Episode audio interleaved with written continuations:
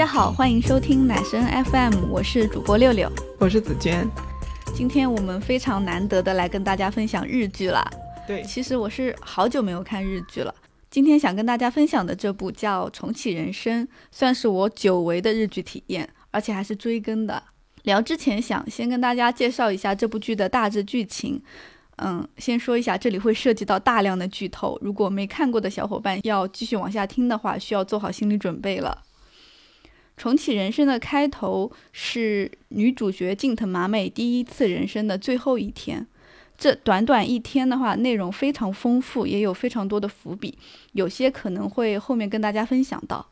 在这一天的晚上，三十三岁的麻美因车祸意外丧生。死后却得知，因为这辈子积的阴德不够，下辈子他将转世为大食蚁兽。马美接受不了成为大食蚁兽，所以他选择了重新开始一轮人生，努力积阴德。整部剧的故事就由此开始。重生之后呢，马美通过改变生活中的一些日常事件积攒阴德，比如幼儿园的时候阻止同学的爸爸跟自己的老师搞外遇呀，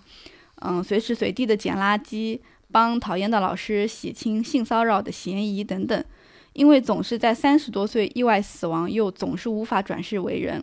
马美就一轮又一轮的重生积阴德，甚至刷起了一些固定任务，直到第四轮的时候，跟重生到第五轮的真理相认，两人在最后一轮开始合作拯救朋友。我发现这部剧虽然有很多的重复的事件和任务，但是看的时候一点都不觉得厌烦或者枯燥。可能是每轮的解决方法不一样吧，马美的心态也不一样，甚至到后面还有真理陪着一起解决，就每次还挺期待这轮是怎么搞的。嗯，那在我们具体展开之前，我想先花几分钟跟大家简单介绍一下这部剧的编剧，叫笨蛋节奏。笨蛋节奏的话，早期就是在简中这边，它是翻译为笨蛋主义的。这个呢是一个他们搞笑艺人组合的名字。现在这个组合就只剩下一个人了，也就是生野英之。那为了后面统一讲，我就还是叫笨蛋节奏，就不叫他的这个本名吧。嗯，笨蛋节奏他是出生在一九七五年，他是十几岁的时候就一个人去东京上大学学习表演，然后他是在大学里面成立了笨蛋主义这个组合。嗯，因为他志向一直是很明确的，他就要成为一个知名的搞笑艺人。在后来长达十多年的时间里面，笨蛋主义就是在 live 现场他表演，啊，一直在坚持线下表演，而且也小有名气了。但是呢，就一直没有电视台来找他们。然后他看到就是同期的其他组合一个个都上电视台了，他就感受到了非常大的压力，就他们两个人都很有压力。然后这个时候呢，就遇到了一个大危机，就是在笨蛋节奏三十岁的时候，他的那个搭档，呃，叫胡芳，我不知道这个翻译准不准确，反正字幕里面显示叫胡芳。他的搭档胡芳跟他说要退出这个组合，因为。他觉得说啊，我已经三十岁了，我得找一个稳定的工作，就不能像像现在这样子一边打零工，然后一边做这个 live 的这个表演活下去，就感觉很不像样子。所以最后呢，这个组合就只剩下了啊笨蛋节奏一个人，他就坚持不改名字。他也觉得这个虽然有人退出了组合，但也不叫组合解散，就我一个人也是组合，所以我坚持要叫这个名字，所以就一个人也是笨蛋节奏。然后在后面漫长的这个没有名气的时间里面，他一直其实过得还挺艰苦的。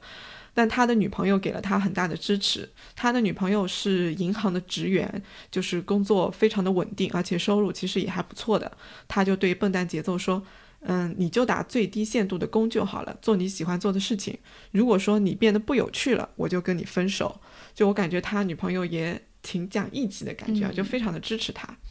然后当时呢，也是因为穷的缘故，他笨蛋节奏他自己房租也支付不起，就更加不用说要买礼物给女朋友了。他就想了一个办法，他就用白纸来写兑换券，就是把欠女朋友的礼物都写在兑换券上，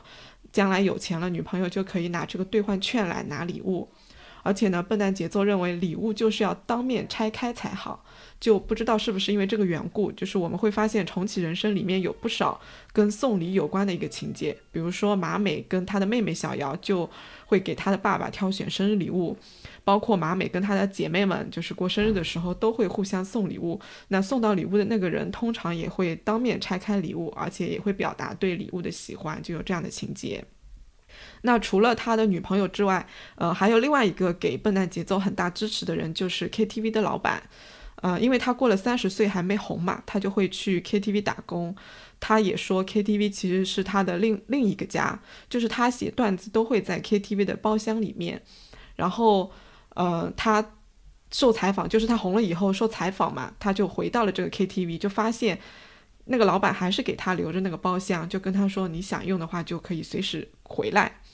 然后从重启人生里面，我们也看到，就是很多故事都是在 KTV 里面发生的。嗯，比如说成人礼之后，他们一大群的同学都在 KTV 里面唱歌。那马美他们四个人每个月都会吃饭聚会嘛，聚完会之后，他们的固定的流程也是会去 KTV，包括说处理林奈酱的他的一个恋爱问题，也是在 KTV 里面。嗯，到后面就是马美，他参加完就是好朋友不幸飞机遇难的这个葬礼。他跟小福他们在一起，就这一个不眠夜也是在 KTV 里面度过的。总之呢，就是 KTV，它的确就像是他们日常生活中不可或缺的这样的一个部分。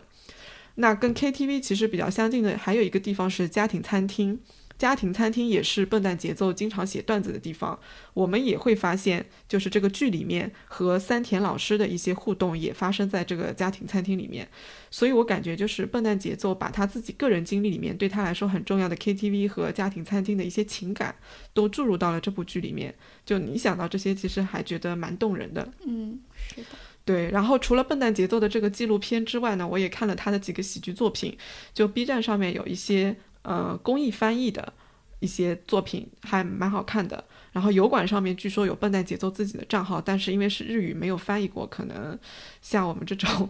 不懂日语的看起来会有有点难度。对我觉得感兴趣的可以去翻一翻。然后我在看他的作品的时候，就是我才发现原来《重启人生》这部剧里面的一些梗，还有一些情节，其实在他早期的那些喜剧作品里面早就出现过了的。比如说有一个喜剧作品是讲辞职的。当时笨蛋节奏就做了个 PPT 来讲他为什么要辞职，就围绕这个部分展开。然后这个 PPT 里面就出现了两个元素，和重启人生里面其实是有重叠的。比如说有一个是他做了 PPT，有一页是柱状图，就利用柱状图这样一个元素，呃，来呈现他为什么。他的那个辞职的念头随着年份与日俱增，然后柱状图这个元素呢，就在马美他们重生的时候，不是有在服务台会看到不同年龄的死亡概率的那个柱状图嘛？其实跟这里是差不多的。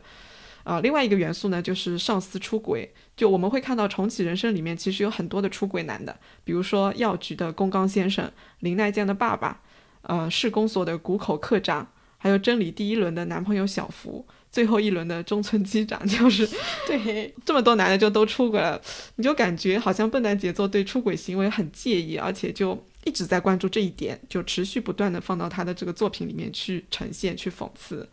啊，除了这个之外，还有其他的一些作品，就是我就不具体展开讲了。比如说他也会出现《七龙珠》里面的弗利莎等等，就是很多梗吧，就都在他过去的作品里面有体现，就还蛮推荐大家去看一下的。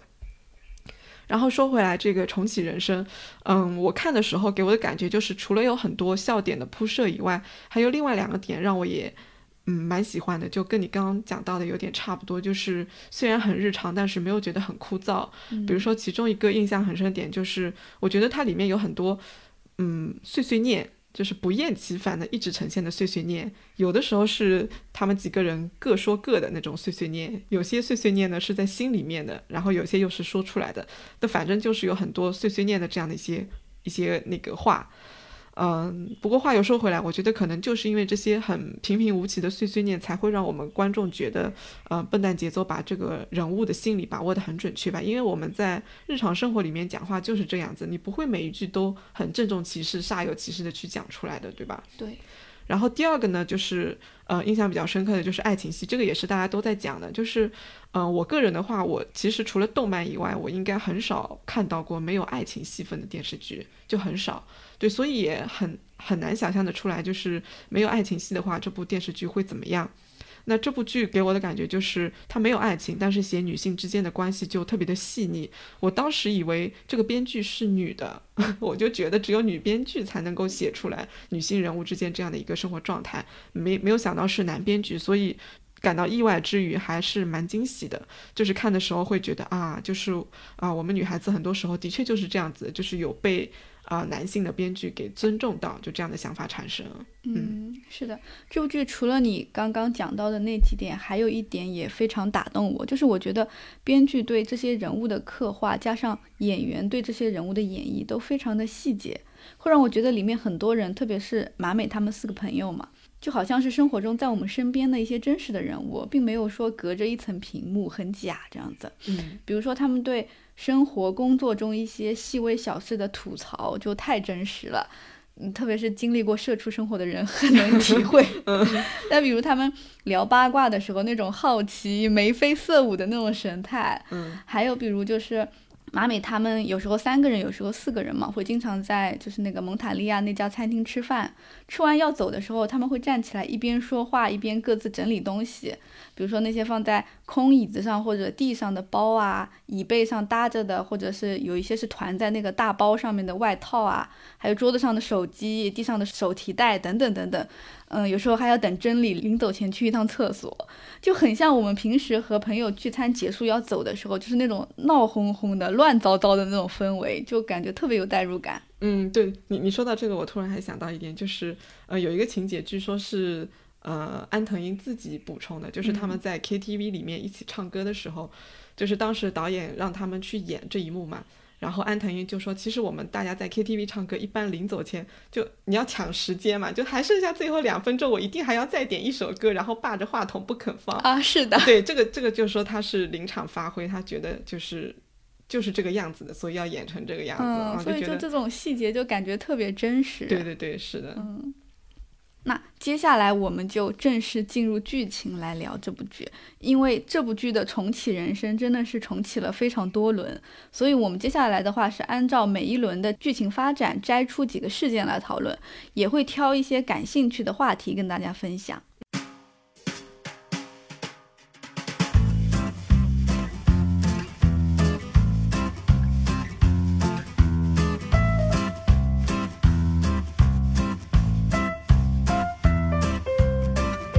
先就是第一轮嘛，嗯，前面讲了的话，故事的开头是马美第一轮人生的最后一天。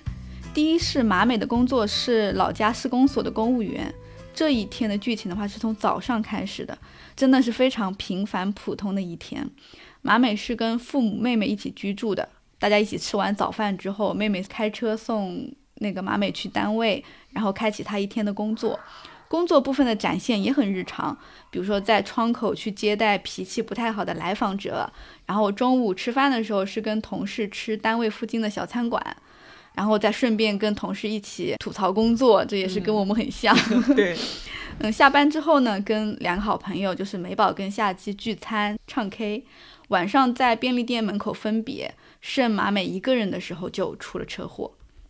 我发现第一轮的这一整天真的。充斥着就你刚刚讲的大量的聊天跟碎碎念，而这些东西全都是为后面的故事的发展在做铺垫。对，就是我我是在第二轮看的时候发现，其实第一集第一轮的这个部分其实有很多的线索，嗯，对，已经留留在那儿了，嗯。然后我我自己的话，就是我看第一集的时候，其实有一点自我怀疑，这个我也是没有想到的，就是我我打开。上来直接就是马美他们一家人不是吃早饭嘛，他准备出门，然后几个人日常生活的那种样子。就是我当时看的时候，我以为这是中间的某一集，因为按照过去的这个观影的看电视剧的一个经验嘛，就是一般来说第一集可能会出现那种环境画面，就是远景拍摄，可能没有人啊，或者是怎么样的，就就相对会给观众一个进入状态的那个时间。然后这个的话，他就一下子就对话就扑面而来，我就觉得我没有做好准备，我是不是看错了？然后我就去微博又重新搜了一下资源，就重新再打开，发现这的确就是第一集，然后我才开始往下看的。嗯，我其实也有这种感觉，就是我还没做好准备，他就开始了。对对对，是的。然后刚刚讲到第一轮是马美一个人的时候，他就车祸死亡了嘛。之后马美就来到了服务台，得知下辈子呢，他将投胎成为大食蚁兽。他不能接受，所以就开启了新一轮的人生。我看的时候，其实在想，这开启重生的机制真的太随便了。就照这样，不是会有很多的重生者吗？当然，后面我们发现确实有好几个重生者。对。第二轮人生的话，马美的职业是药剂师，这一世马美的主要人生轨迹其实没有发生特别大的变化，小学、中学、大学都是一样的。和美宝夏姬依旧成为了死党，最大的区别就是他的成绩比第一世要稍微好一点，职业上就发生了变化。这一世是马美第一次为了基因德而活嘛，他就做出了很多的努力，从小就开始了。比如其中有一件事情就是幼儿园时期阻止杨子老师跟林奈的爸爸搞外遇，单从这件事情就可以看出第一集的碎碎念当中有多少的伏笔跟铺垫。嗯。一开始的时候，林奈爸爸来接林奈的时候，在门口就勾搭老师聊天，然后小马美坐在那里看，他当时那个表情真的很好笑，就是很成人似的在嫌弃林奈爸爸那个臭男人。对，就说起来，小马美的演技真好，就当时我真的感觉她就小小的身体里面住了一个三十多岁的灵魂，嗯，就是有一种暗中观察你的感觉。对。然后小马美就通过插画等方式一次次的阻止老师和林奈爸爸独处，结果发现这个方法根本没用。林奈爸爸他直接给了老师一个写着联系方式的便签，在杨子老师看到便签内容之前，小马美偷偷的把便签内容替换成了非常普通的那种感谢话语，然后他决定匿名联系林奈爸爸，就给他一个警告。那个时候还没有现在的手机嘛，林奈爸爸留下来的联系方式是呼叫器的联系方式，呼叫器传消息是非常复杂的一套操作。这个点在第一轮马美跟美宝、夏季三个人唱歌的时候有过铺垫。当时夏季唱到“呼叫器一声不响”这个歌词的时候，他们有讨论过呼叫器是什么，然后是怎么传文字的，还上网查询了。就这说明平时遇到这种小问题要搞清楚答案也是很重要的，谁知道什么时候就用上了呢？嗯。然后于是小马美就整理了要传的文字对应的一个案件，大半夜的趁父母睡着去公用电话亭传文字。这一段真的很好笑，就是电话亭离马美家还挺远的。嗯，说起来电话亭这个点在第一轮马美跟妹妹的聊天里面也出现过。然后要去那里，从就是马美家里去电话亭，需要经过一个超长的阶梯。马美小小的一个身体，就在大半夜走了好久才到，结果发现没带硬币，就真的很好笑。马美就拿起听筒放在耳边，却不能拨打，就那个懊恼的小表情。接着呢，他又小小一个走过长长的阶梯，回到家里偷爸爸藏的私房钱。还好藏钱地点第一轮妹妹也在车上告诉他了，妹妹那一路的聊天助攻了太多。对，然后又他又重新走过那段路去到电话亭给林奈爸爸发警告消息，发完还被警察追，太惨了。对我我觉得这一段这个情节我就特别喜欢，就是他还把那个他的那个纸条和硬币放在那个他的小包里面，然后斜挎包背着，就感觉很有范儿。对对，小马美就演的特别好，而且因为话外音是大马美的声音。然后就是那个大马美的声音，再搭配小马美的动作神情，你就感觉很没有，就是毫无违和感。对，然后这里就会觉得哇，他真的演戏就很有天赋。嗯，是的。后来这个事情就成了马美每一轮人生的固定任务之一。我记得第三轮的时候，马美在这件事情上是重复了这个操作的，除了他当时及时带了钱。其他连被警察追这个情节都一样，但是这一套操作太累了嘛，所以从第四轮开始他就换策略了。在杨子老师收到联系方式的时候，他直接跑上去跟老师说不希望他搞外遇，老师就马上扔了便签和林奈爸爸保持了距离。马美做这件事情，他是阻止了林奈爸爸跟杨子老师的婚外情，这样林奈就不会家庭破碎，杨子老师就不会失去工作。从剧里的结果来看，他是达成了这个目的的。但其实我还挺怀疑的，就是像后几轮，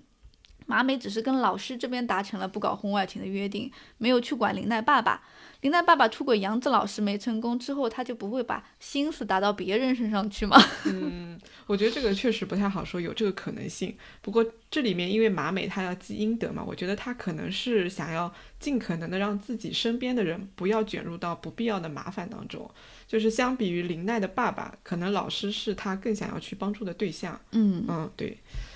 然后。按照马美的说法，就是林奈真的是跟出轨很有缘分的。小的时候，他爸爸出轨的事情处理好了，结果长大了之后，他自己也遇到了搞出轨的老男人。就是在这一轮里面，啊，有一天也是马美、夏季跟美宝他们照旧聚餐嘛。然后在一次，一次就是有一次在餐厅里吃饭的时候，他们就遇到了林奈。林奈就跟他们聊了起来，就开始分享自己的恋爱经历，而且把男朋友的照片拿给他们看。当时马美就发现，哎，这个男人是我药店的同事，他叫宫刚，而且是已婚的。但可能因为很多年没见了，他可能在餐厅也没好意思说。然后他们三个人去 KTV 唱歌的时候，就是在包厢里，马美就把这个事情说出来了。他们纠结了一下，要不要告诉林奈。最终呢，三个人就决定还是把林奈叫到包厢里面来，当面跟他说。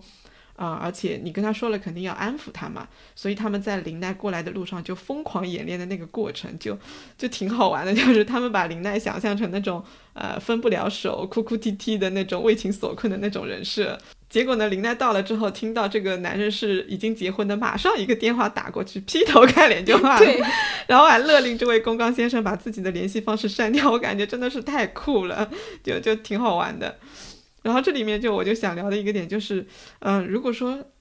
比如说六六你的朋友或者只是普通同学吧，就遇到了这样的事情，哎，找了个隐瞒婚史的男人当恋人，但是你又知道这个男人是已婚的，你会不会直接告诉对方，就排除掉基因的这个因素？嗯，如果是关系比较好的朋友的话，我肯定是马上告诉他的。嗯，但如果是像剧里面那样，是已经很久不联系的老同学嘛，我也不知道她的近况，只是偶然得知她男朋友是个渣。我代入了一下我以前的那些同学，对不起啊，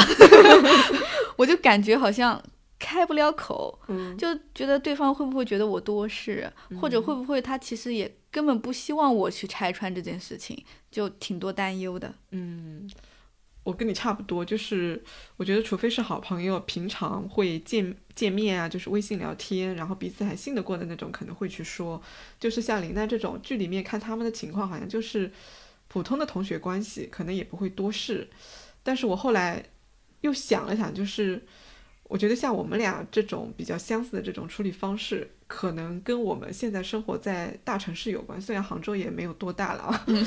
但好歹也是新一线城市。就是感觉在这种都市里面生活，可能人与人之间的关系，就是除了好朋友以外，再往后的下一个梯队就是普通关系的人了。对，就是距离一下子会拉得比较远，所以我们可能更擅长去保持这种距离和界限。对，可能这样的一个习惯也会导致我们不太愿意去介入人家的私事，就是各自的这个边界还是踩的会比较好的。嗯，但是如果说我跟剧里面马美他们一样是在老家的话，呃，看他们的这个情况好像有点像小县城，就他们其实人际关系还是有一点紧密的。嗯，如果是那种情况的话，我我觉得可能我也会去提醒，因为我会想，如果说。呃，学生时代没有成为好朋友，但也有可能因为这件事情能够发展成为关系还不错的朋友。因为地方小嘛，你可能接下来还会多次的碰面什么的。对，就是跟在大城市可能还不太一样。是，嗯，然后再来说说，呃，转世这件事情，就是因为这个是第二轮嘛，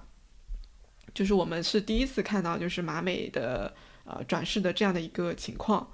然后。这一轮马美，她因为骑车经过一个电视剧的拍摄点，她看到墙上男演员海报，然后一不留神又被车撞死了。就是她是第二次来到了一个转世的服务台，然后在这里面就是出现了很有启发性的一个对话啊，我觉得还挺值得聊一聊的。就是马美她在这一轮要投胎成为的是青鱼，好像什么什么太平洋青鱼之类的，她还限定了。那那个海洋，对 对，然后他听到这个，他眼眶都红了，他就说：“哎，我这次明明这么努力了，就是要投胎成人，就这么难吗？”然后笨蛋节奏就立马就说：“对，就是笨蛋节奏，在这部剧里面，他演的就是那个服务员嘛。”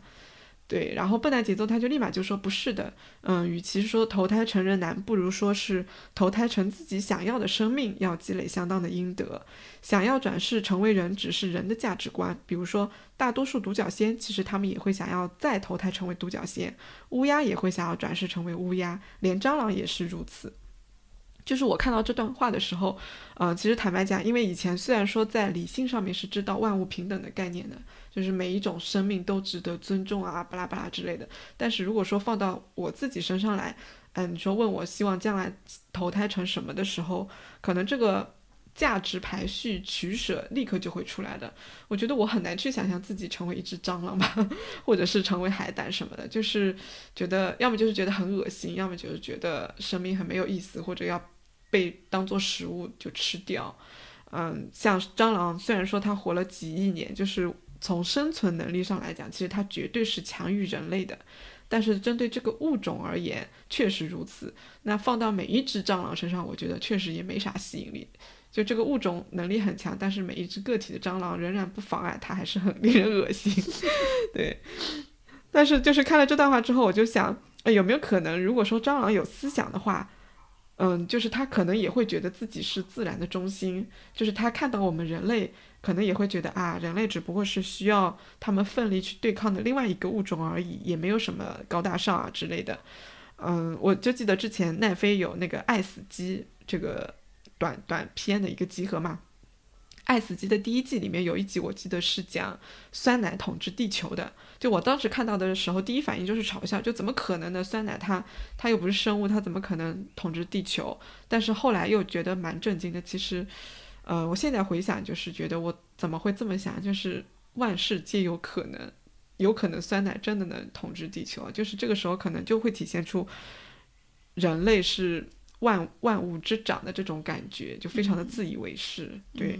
我想起在我们的这种神话小说里面，这种各种动物、植物修炼都要修炼成人 啊！对对对对对，是的，可能人家压根就不想成为人，就我们太自恋了，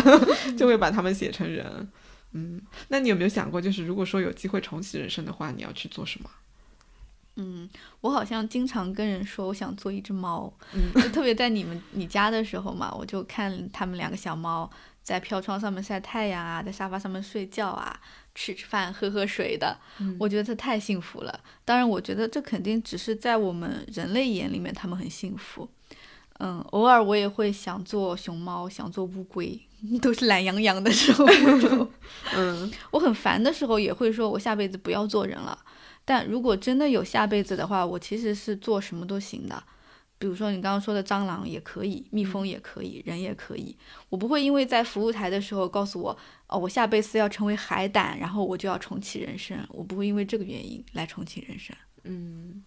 我的话，我觉得我可能还是想做人，就是，嗯，有的时候我跟你一样，就是觉得，哎，做只猫也不错，因为经常会观察我们家两只猫嘛。但是现在如果认真去想的话，我可能还是想做人。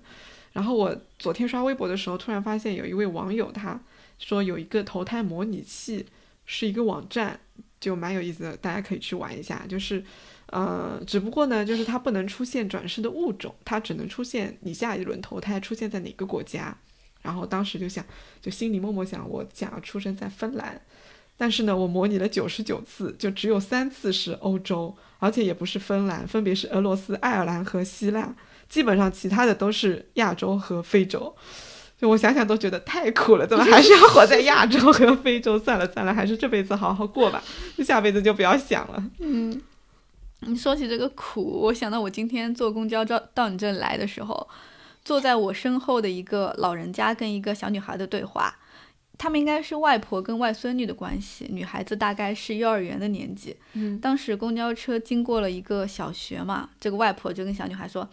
你以后要不要来这里读书呀？小女孩说：“他们都戴红领巾呢，他们都比我大。”然后外婆下一句就是：“所以你是不是要好好读书啊？以后来这里戴红领巾啊？” 我听到这里一下子哇，好心累啊！然后接着又路过了一个呃公共厕所还是什么，我也没有仔细看外面。反正小女孩就指给她外婆看，说那是厕所，因为我认识那个标志。她外婆重复了一句说：“哦，你认识啊？”小女孩可能就觉得很有成就感，说：“对啊，这些标志我都认识，还有红绿灯那些标志我全都认识。”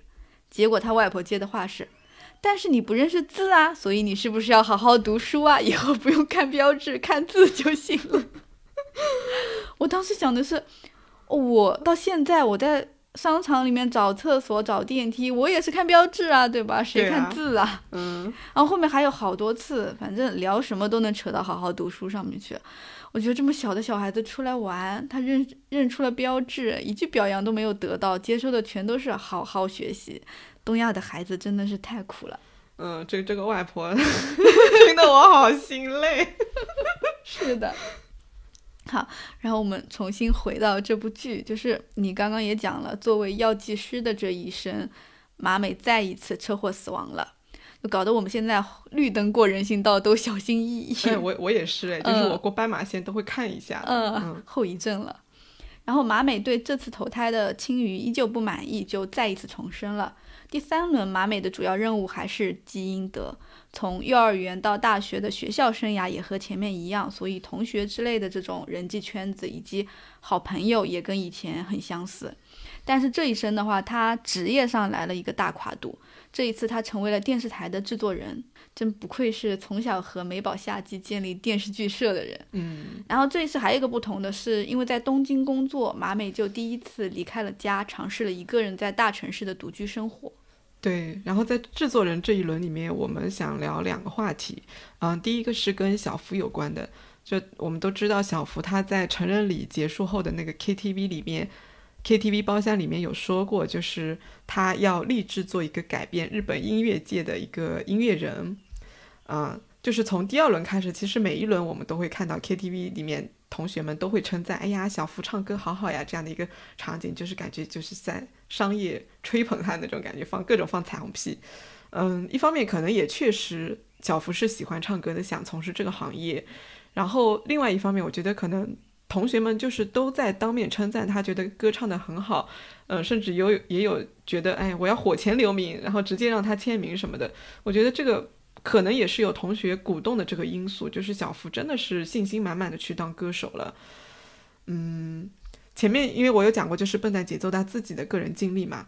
嗯，他自己有说过，其实他对于当初没有出名的那十几年，因为他呃无名的那个，就是没有出名的那个。时间非常的漫长，有十多年。就在那十多年里面，他其实身边一直有人鼓励他、支持他啊。对于这样的一个经历，他是非常非常感恩的。然后从这个角度带入下的话，我觉得可能，呃，小福这里的角色有一部分是笨蛋节奏自己的个人经历一个影射。嗯嗯，对。所以我觉得小福他可能也是怀着这样的心情和想要成功的信念，在歌手这条道路上摸索。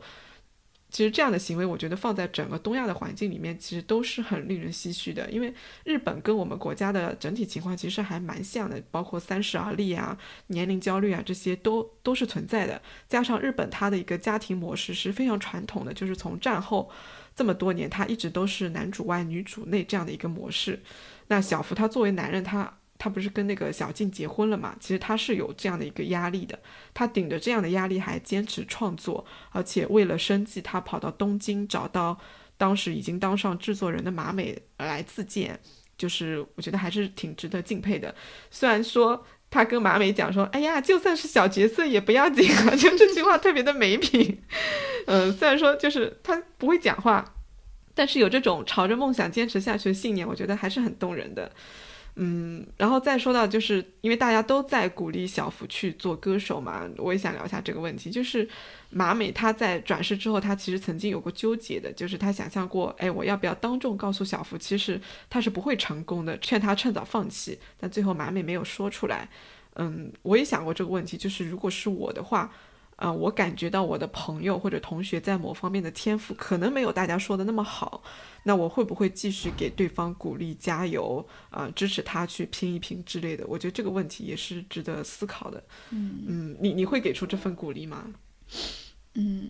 首先我觉得他能找到一个真正喜欢的事情作为梦想，而且他自己还愿意去为他努力，这已经是很难得的一个事情了。怎么样，我也没有办法泼冷水，所以我还是会鼓励的。但是，就是如果对方他在我眼中就是没有某方面才能的，然后他问我说：“啊，我喜欢干这个事情，我能不能辞职就干这个？嗯这个时候就是我是要看人了。如果是我愿意给他物质上帮助的人的话，我是会鼓励的；但如果我没有办法负责，我是没有不会鼓励嗯，就只是口头鼓励，就感觉很不负责任，是吧？啊。嗯，我觉得放在过去，我应该也是不会的。就是，嗯，我的脑子里也会装满了很多，比如说做做做成某样事情的一些成功的要素。这些要素怎么来的？可能就是依据我过去所看到的一些现象，比如说，呃，我觉得当个歌手应该具备怎样的条件啊，怎么样子的，然后对比一下同学的表现，大概做个判断。嗯，即使朋友或者这个同学吧，他唱歌唱的真的比周围人要好，但是我可能也确实说不出口鼓励他要去追逐这个歌手梦，因为毕竟还是听过真正的歌手唱歌的那个样子的，对。然后另外可能也会被现实所困扰，比如说会担忧，如果说做了十年、二十年还是没有成功，要怎么活下去啊之类的，就带入我自己了，等于是，那就是这些对梦想就是很缺乏信念感，以及说会担忧现实的金钱回报的问题，会有这份焦虑。就是会影响到我对别人的态度，因为我会想象我自己坚持不下去的话，可能别人也很难坚持不下去，那我就不要去鼓励人家了，对。但是放在现在的话，可能会不太一样，因为，嗯、现在我可能自己也处在类似的阶段当中，就是我能够深深的体会到，即使知道自己天赋一般，也很想要把这件事情做下去的那种那种信念感。以及说对于梦想的渴望，或者说我要做成这件事情的渴望，已经远远超过了对失败的恐惧。就这种心情，我是很有体会的。所以，嗯，每当在这种时候，任何一个人其实对我的鼓励都会非常的重要。那因为有这样的体会，所以就会更加知道小福他是很不容易的。所以，如果说身边有这样的人出现的话，啊、我可能不会像当时是美宝还是夏季去索要签名，对吧？就是不会这么夸张的去鼓励他去当歌手，但可能也会很真心的去夸赞他说：“哎，你唱歌唱得更真好。如果说你要去当歌手的话，我是会支持你的，我会去买你的唱片之类之类的。”对。但是，嗯、我觉得，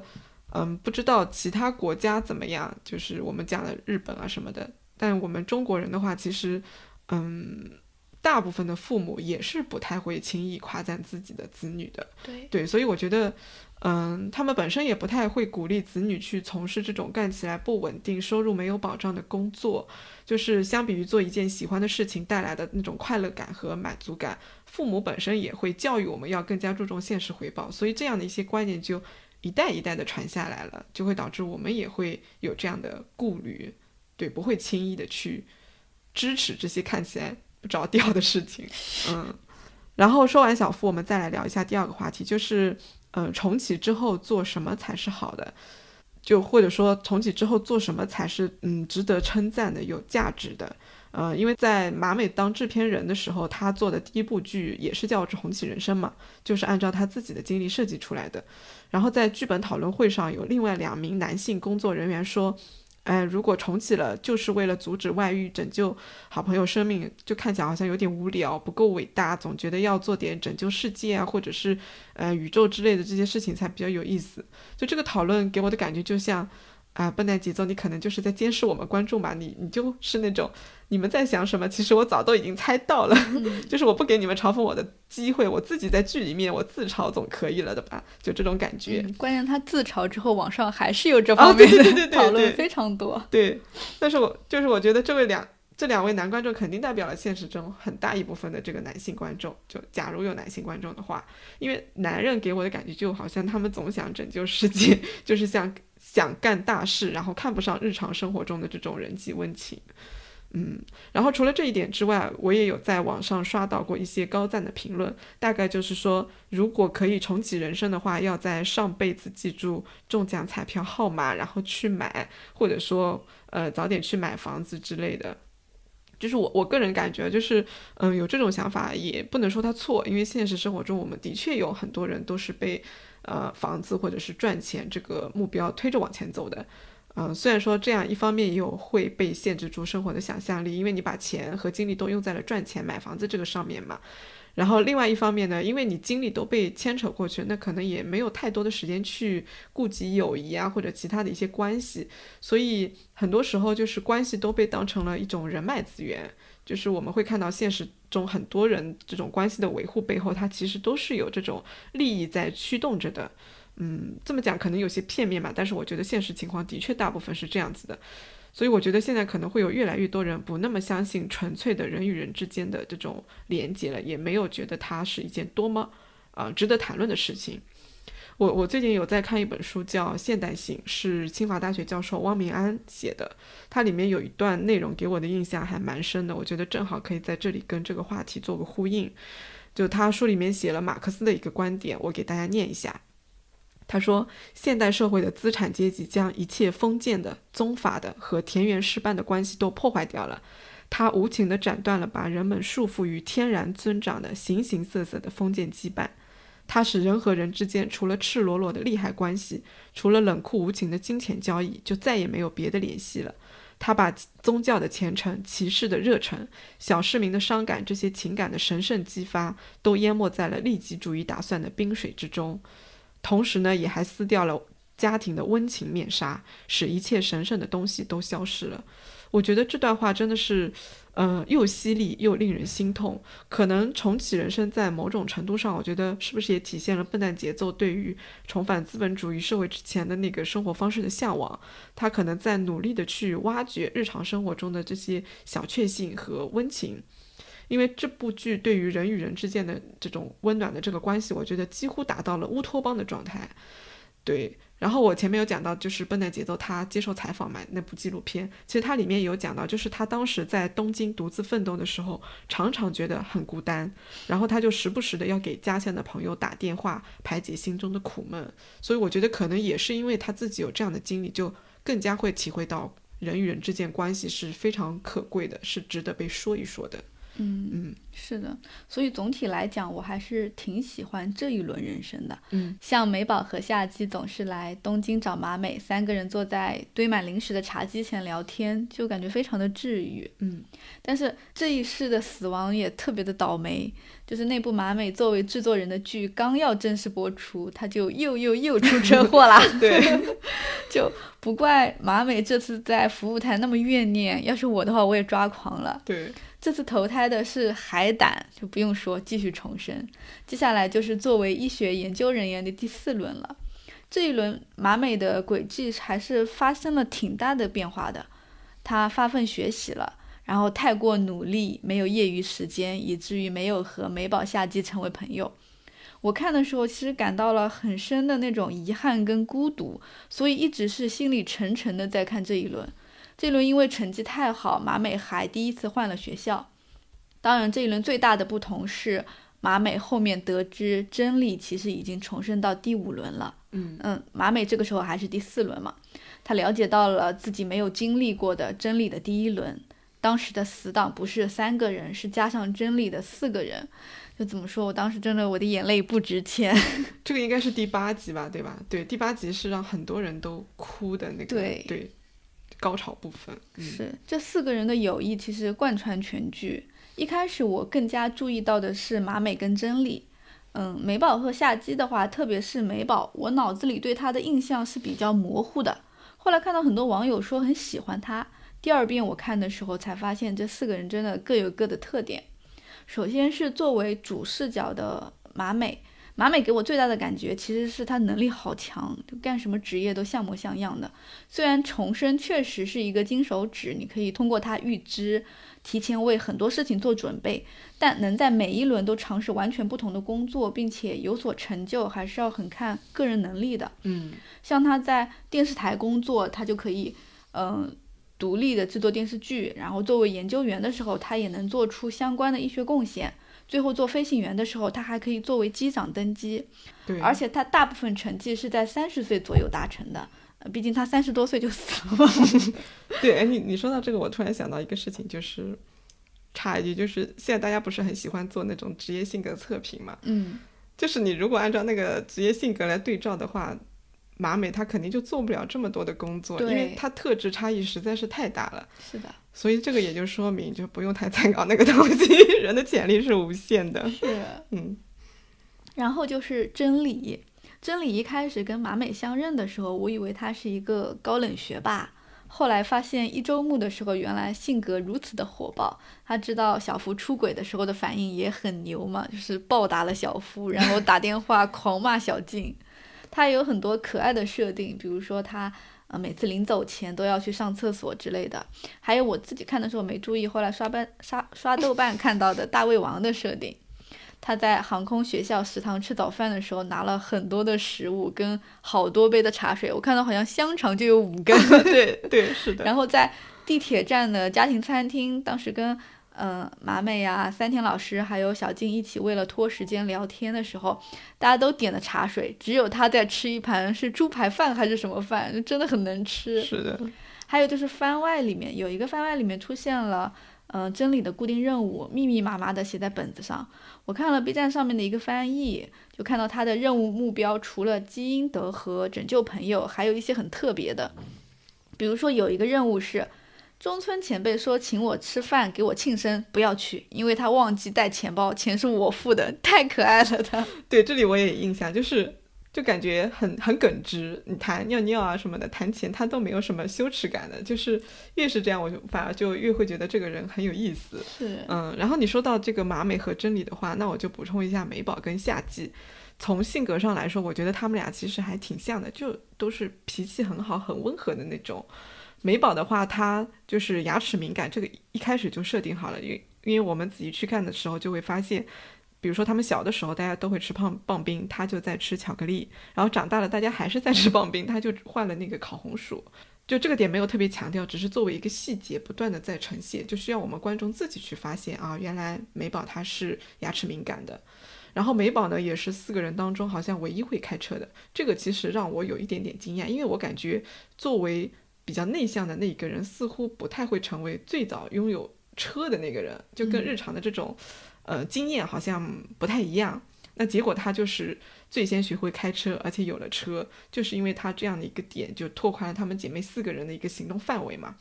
然后夏季呢，就是一直在刻画的点，就是他不主动，比如说有同学来了，也不主动介绍给美宝他们，就直接开始聊上了，甚至他会。独自去上厕所，然后把这个同学和美宝他们留下，就就搞得很很尴尬。就这个特点，在番外有一集里面就专门写了夏季这个特点，嗯，就大家可以去看一下。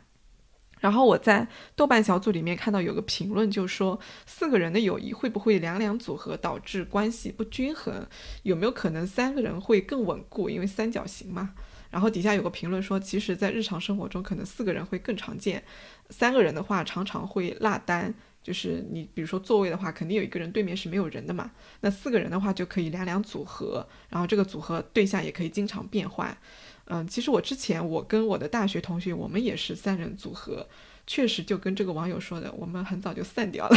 毕业就散了。对，然后现在的话有一个姐妹群，就是我们也是四个人，的确就是。嗯，四个人四个人的话，就是你跟组合里面任何一个人都能够聊天，然后有的时候会四个人一起聚会，有的时候是两个人分别聚会，就都是可以的。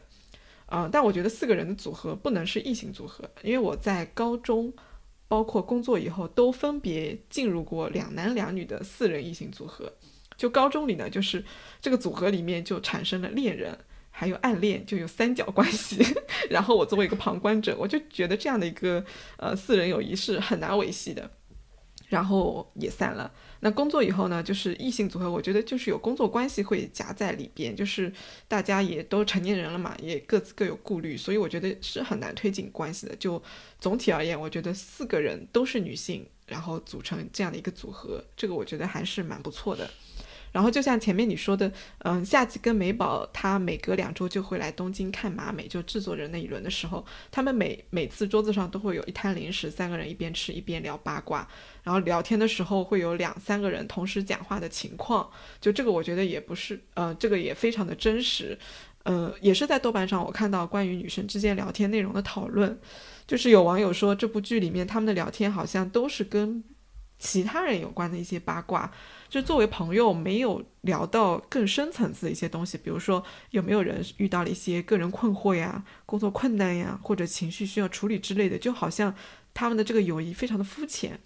就是我我觉得嗯，应该不是这样子的，因为这样的一个设定情况是因为剧情的需要。就是如果说他们去聊一些个人困惑啊、情绪啊之类的，那你后面肯定是要用相应的情节来展开叙述的，不然你光聊这个内容就不连贯，而且也没有意义。所以他们聊天内容，我们能看到就基本上是围绕着童年、围绕小学、中学那几个同学的这个八卦和事件来展开的，要么就是跟他们几个人将来要养老啊什么的都是有关系的，都会有相关情节来做支撑，就不会扯得特别远。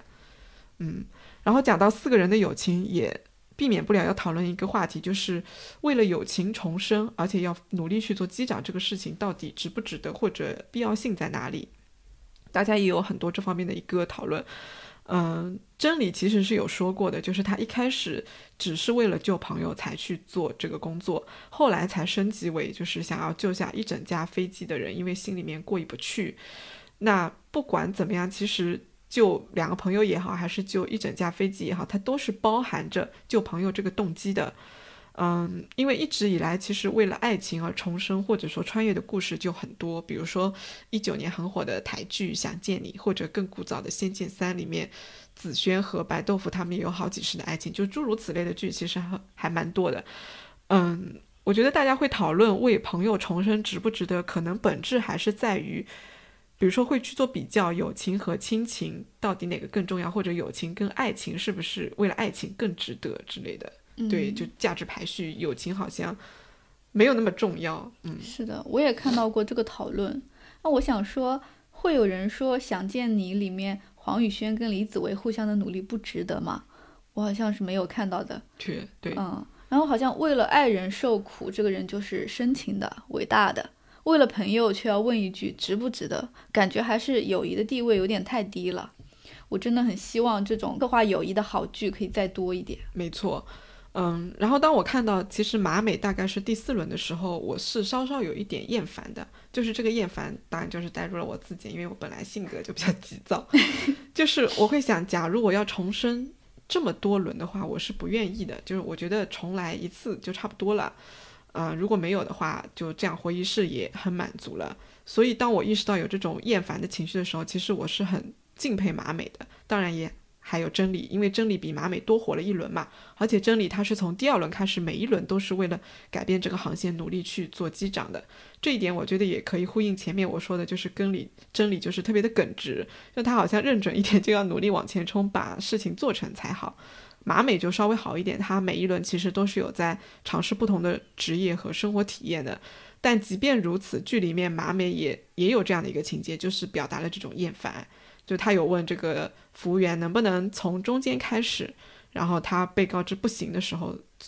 才决定啊，那我就只好从头开始了，就是从婴儿开始活起。就是怎么说呢？就是我觉得克服这种重复性带来的枯燥。跟要去解决他们的这个任务啊困难相比，其实前者会更具有挑战性。所以从这个里面，我觉得也能够理解到他们四个人的情谊是真的很深很深的，也也很动人。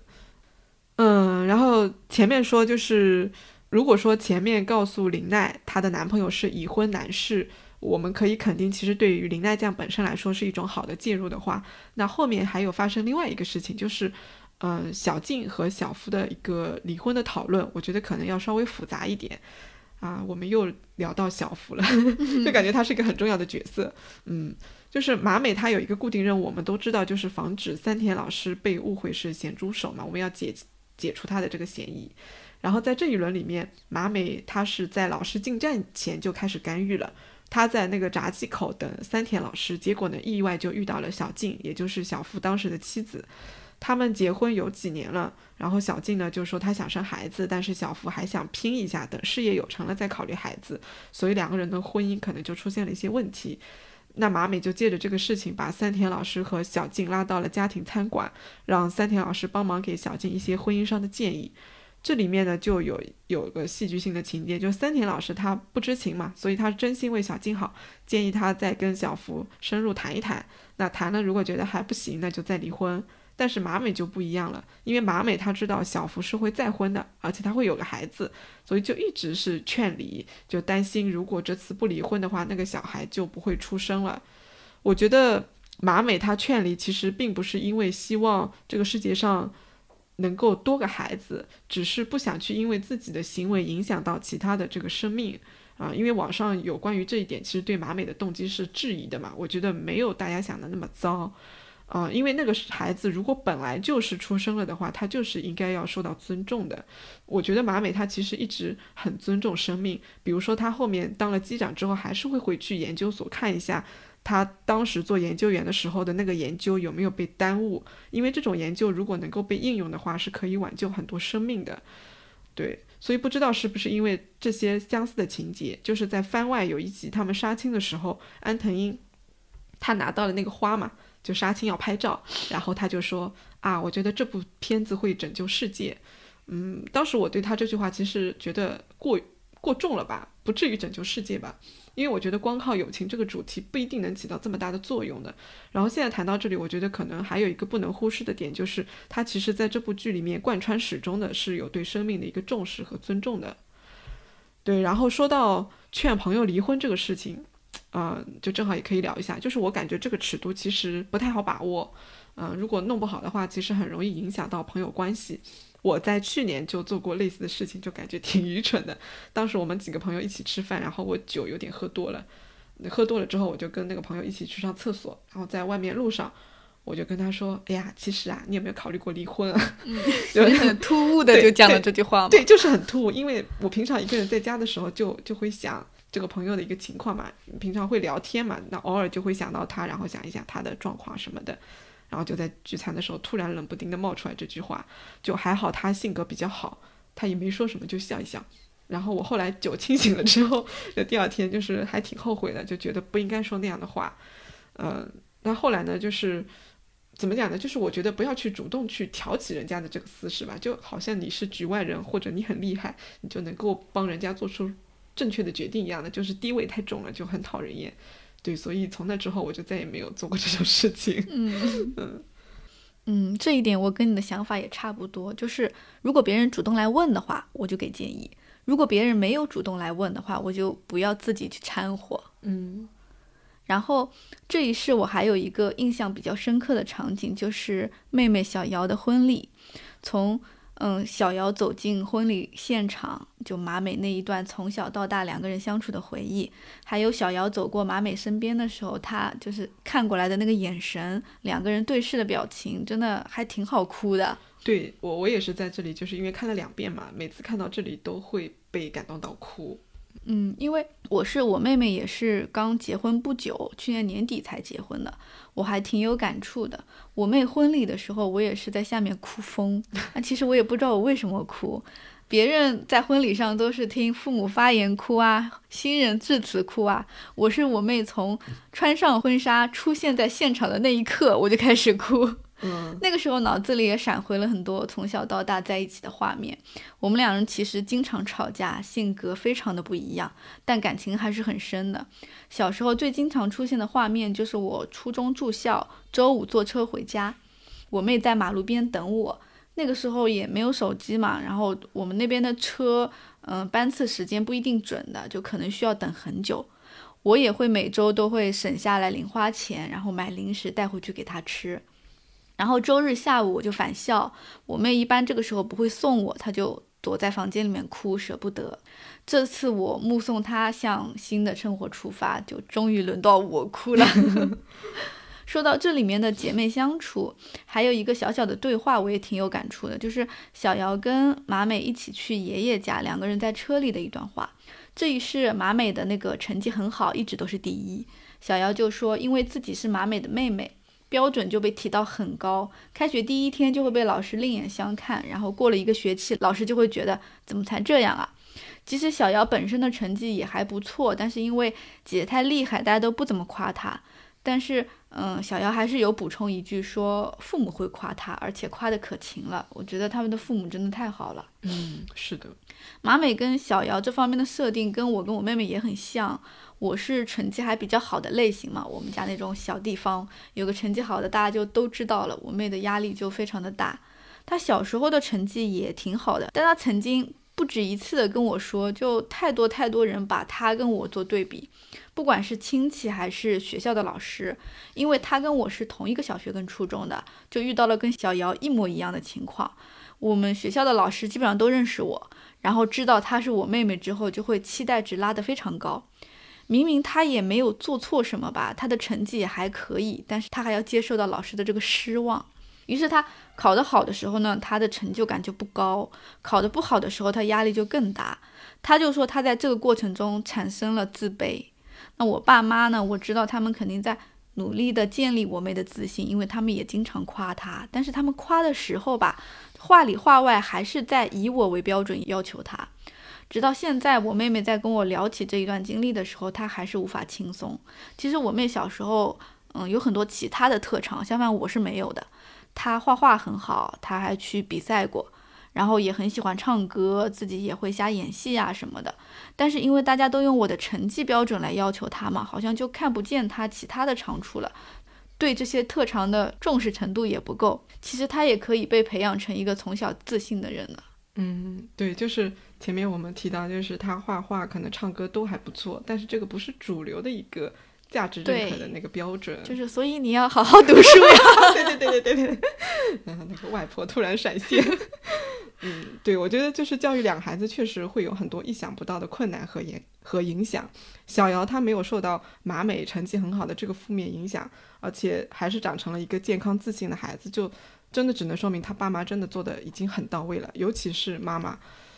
因为马美她一次又一次的重启。我们都会看到一个重复的情节，就是她妈妈在婴儿床前拿着玩具逗马美说：“谢谢你来做我们的女儿。”啊，是的。啊，这句话我觉得真的太好哭了。就是东亚家庭有多少为人父母的可以对女儿说出这样的话，就是真的太稀少了。所以从这句话里面就可以预见到马美跟小姚她一定是会幸福的。就是你看马美她三十多岁了也不会开车，她要妹妹小姚送她上班啊，姐妹们出去玩也是美宝开的车，那她爸妈也没催她学驾照什么的。她后面甚至会开飞机了，也不会开车。她本人也没觉得羞耻，家人朋友也不觉得这是个问题，对吧？就整个的环境就都特别好。然后啊，妹妹先结婚了，她爸妈也没有催婚，她自己也没有觉得这是一种压力啊。包括他后面回到家乡之后，就一直没结婚嘛，就跟他爸妈住在一起嘛。那爸妈也没有嫌弃他或者怎么样的，就是因为有这样的爸妈，所以他们两个姐妹的关系才会这么好。嗯，嗯是的，至少在所展现的这个剧情里面，他爸妈是从来没有说过一句，比如啊，你最好最好在哪里工作啊，你要选什么样的职业呀，你不结婚的话，以后一个人怎么办啊，等等这种话，他是从来没有出现过的。对，我就觉得他们家很轻松，马美好像做什么选择都会得到家人的支持，而且我以前觉得说。如果父母能理解孩子的决定，就已经是最幸福的状态了。就直到我看到大张伟在节目里面聊起他妈妈，嗯，他说他初中的时候，老师就跟他妈说，啊，张伟明明可以考重点高中，但是他总是在弹琴，就劝他妈妈让大张伟不要学摇滚乐了。他妈在不了解什么是摇滚的情况下，就跟大张伟确定了他要继续弹琴，然后他妈就去跟老师说了，说大张伟就想弹琴，然后大张伟又说到。那个时候在看摇滚的时候，他就随口提了一句说：“台上演员的裤子破的真好看。”他妈第二天就给他把好的裤子做破了。哇哦！嗯，我真的，我们都听过无数个家长说把破 破洞的裤子缝起来，对吧？对。第一次听到把好做破的。大张伟说，就很多妈妈是理解你，然后帮助你。他妈最感人的地方就在于，他甚至觉得这个东西是错的，他不理解，但是他选择支持。这个我真的觉得太难了，不理解却支持，这应该需要很大的爱和勇气。对，而且他要极力的控制住那种控制欲和运用权力的这种感觉。对，嗯。第四轮呢，应该是马美几轮里面活得最长的了，活到了三十九岁。然后呢，在某天回家的路上，被上空掉下来的木板还是什么东西砸死了。值得一提的是。这一次死亡之后，马美终于可以投胎成人了。其实大家都知道，按照剧情发展来讲的话，马美会为了朋友放弃这几乎是唯一的一次机会，因为下一轮就是最后一轮了嘛。但是我当时看到他向重生们走去的时候，我还是就露出了很欣慰的笑容。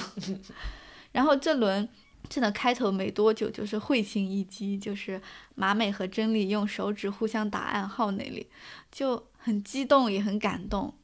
通过暗号互相确认之后，他们两个人就开始一起为了当上飞行员而努力，因为又要成绩好，又要为成为飞行员做各方面的准备。他们两个人又错过了和美宝夏季成为朋友的契机，可能就是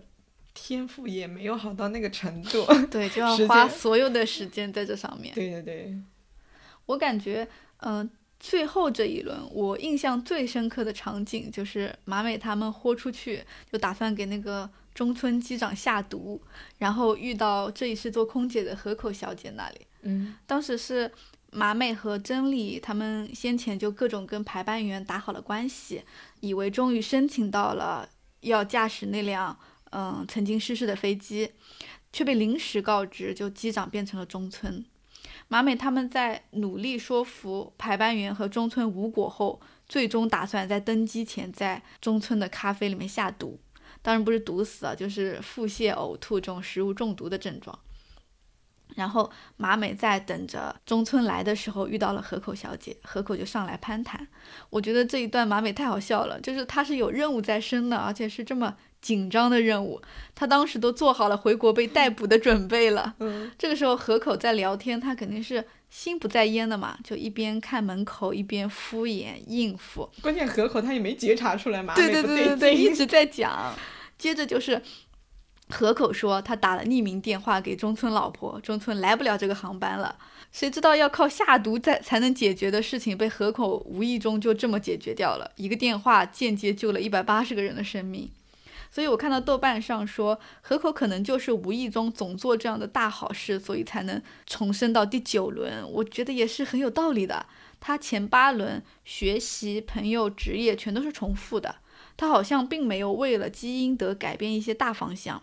就是在随心所欲的做自己想做的事情。说不定就这样每一轮都不知不觉积了大德。对他就是不知不觉积大德。然后像真理是不知不觉就减了阴德，对这个这个减阴德就是番外里面是是是有的，所以他就总是转世做蟑螂啊蚂蚁啊什么的，就觉得就觉得很好笑。然后在这段情节里面，呃，因为他们不是想要给中村机长下毒嘛，这这个这个前面的铺垫情节里面有一个很隐藏的小心思，就是马美跟真理他们不是在家里研究机场地图嘛。然后一开始，真理他准备了比桌子还要大的地图，桌子上就放不下，然后他们就放到了地上。这个时候，马美踩上去找那个呃休息室的时候，他那个镜头有特地拍到袜子，而且拍了两次。啊，我第一遍看的时候其实没留意，第二遍的时候才发现，就是啊上面有一有一只袜子，一面是 friend，然后另一面是 help，就据说这个袜子是安藤英的私服。啊，就是他在 ins 上面有这个照片，然后网友发现的啊，原来这个也是一个小细节。嗯，我果然不是细节怪，我 没看到。我我也是看别人分享，然后再仔细看，发现真的是这个样子，就感觉好用心，他们这个剧组。嗯，对。然后这一次任务，因为有河口小姐的这个意外帮忙嘛，马美他们就顺利改变了航线。然后呃，改变航线之后，他们这一轮的目的地是台北。所以他们在台北下了飞机之后，就跟美宝、夏季他们四个人约了饭，等于说他们时隔多年终于再次成为了好朋友。其实这里面我我自己是有一个小疑问的，就是他们四个人能够很迅速的聊得来，在三十岁左右吧，就再次成为好朋友。嗯，我记得剧里面是马美还是真理，我忘了。就是他当时说，哎，这个是必然的啦，因为我们前几轮就是跟他们从小学开始就是好朋友了，这说明我们性格方面肯定合得来，所以现在能够快速的成为好朋友。其实我的疑问点就在这句话，啊，应该也不是疑问吧，就是有个不同的观点，也就是他们四个人能够再次交好，他其实是有前情铺垫的。但是在现实生活中，更多的就是小时候是好朋友，但长大之后就散了，或者说进入社会之后交到了一见如故的好朋友，然后两个人会觉得相见恨晚之类的。就特别是后者相见恨晚这个类型，其实我觉得如果说时光可以倒退的话，反而不一定可以成为好朋友。所以相见恨晚，我觉得也不是一个啊值得遗憾的事情，因为做好朋友其实是需要很多契机的，除了说性格以外，两个人。自己本身的一个价值取向啊，或者认同的观念啊，以及说有没有相似的经历之类的，它也会起到很多的作用。那这些部分其实是需要时间才能够沉淀下来的，所以我觉得这个点可能是这部剧比较理想化的一个部分，现实中可能不是完全是这个样子的。对，然后，嗯，他们完成这个任务之后，真理和马美就辞职回到了老家。像马美呢，她大概就休息了八个月左右，重新考上了第一轮的这个公务员。真理呢，也回到了第一轮的那个工作，就是啊，樱花幼儿园当保育员。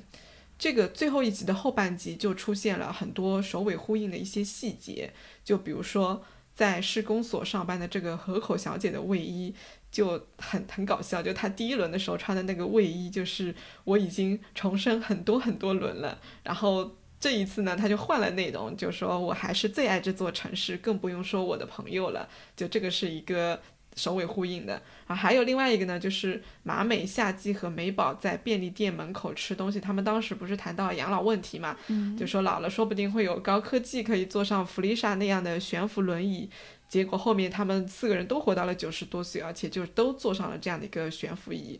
嗯，还有呢，就是网友一直在猜的那个转世结局，就说四个人最后是不是都变成了鸽子？因为第一集里面就有四只鸽子停在电线杆上，那最后这一集的话，其实也真的出现了四只鸽子，虽然没有明说，但是应该能猜得出来，就是他们四个人。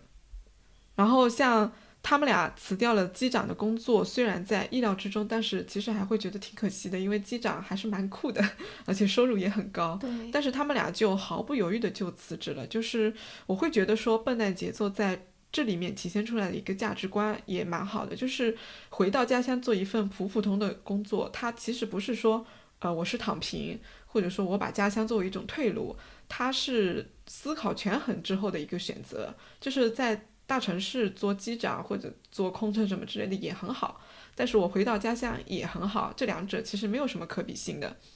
然后我也去查了一下，就是熊谷市的基本情况，因为马美他们家乡不是熊谷市嘛，就岐玉县下面的。就是马蜂窝上对这个熊谷有一个介绍，就是说它是一个非常安然恬静的地方，这里面有很多自然的景点，有很多森林公园、绿地公园、运动公园等等，而且还有很多寺庙、城府啊、历史遗迹等等。寺庙这个剧里面也有出现。对，所以它是一个底蕴特别深厚的一个地方。我我们再看到剧里面拍到马美她住的那片房屋，就排列特别的紧密，而且道路也很干净，嗯，离市中心也不远，其实开个车就能到繁华地带逛一下。其实这个地方回去还真的是蛮不错的。对我感觉挺向往。对，如果我的家乡是这样的话，我觉得我也挺想回去的。嗯，对，然后呃，这部剧的话，因为它有九集番外嘛，我们就不。多聊番外的这个部分了，就是大家如果不知道的话，记得去看一下，真的还挺好看的。然后这一期的话就到这里，我们谢谢收听，下期再见，拜拜，拜拜。